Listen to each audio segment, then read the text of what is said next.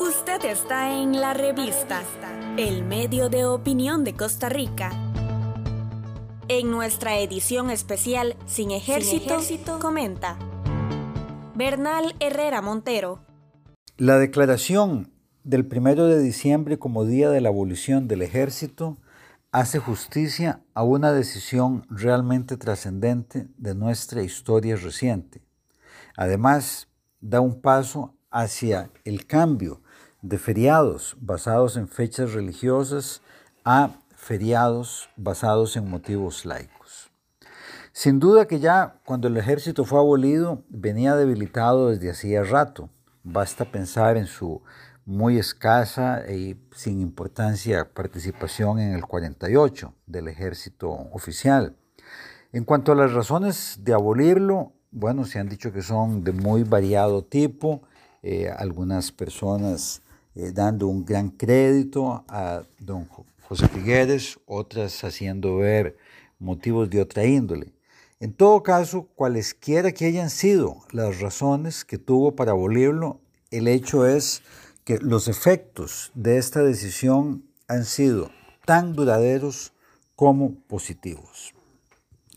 El más obvio y uno de los que más se menciona es que eso abrió la posibilidad de invertir lo que de otra manera habían sido y hubieran sido gastos cuantiosos en equipamiento militar y en el mantenimiento de, de un ejército en otros ámbitos mucho más productivos, en todo sentido del término, como educación y como salud.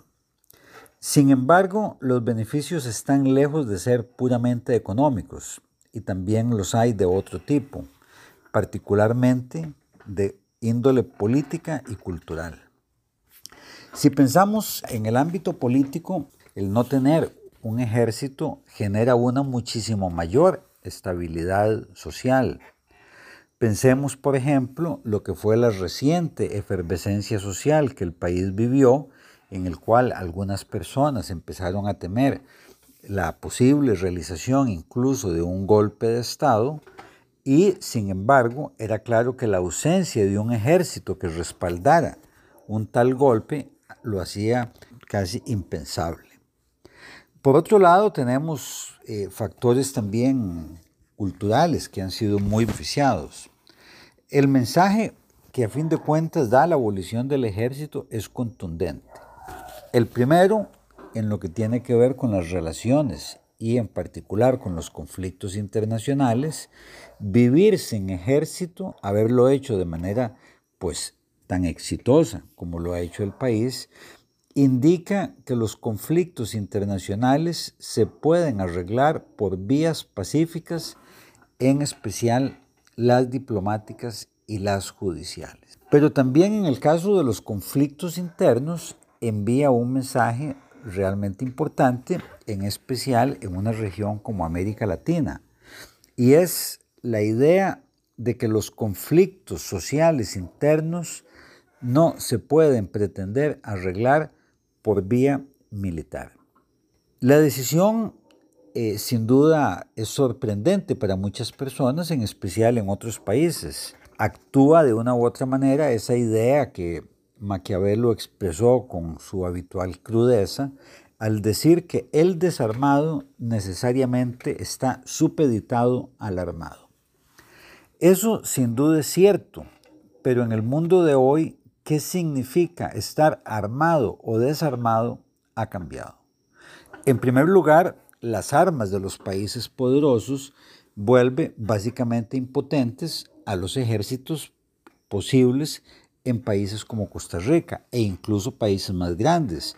Basta pensar la forma en que el ejército estadounidense aniquiló básicamente al ejército iraquí, siendo un ejército enorme y bien equipado, pero no no tan tecnológicamente avanzado y no tan bien entrenado y dirigido, o más cercano a nuestra región, la forma en que el ejército inglés derrotó al ejército argentino en las Malvinas.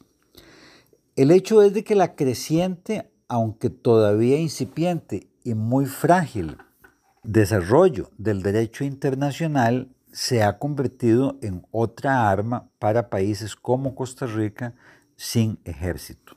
Y lo mismo se puede decir de algo tan importante como las alianzas.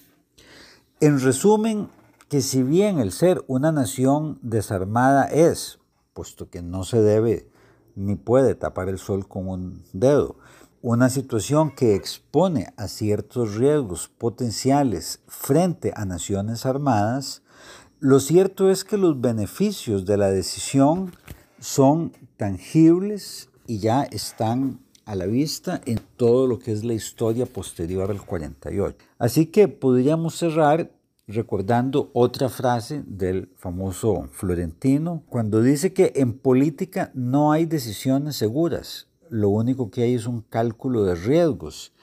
Y visto lo que ha pasado desde la fecha de la abolición del ejército en nuestro país, sin duda que el riesgo de abolir el ejército ha valido la pena enormemente y que sus beneficios los vivimos hoy todas las personas que vivimos en este país. Estamos en las plataformas de Spotify, Apple Podcast, Google y Anchor como la revista. La revista.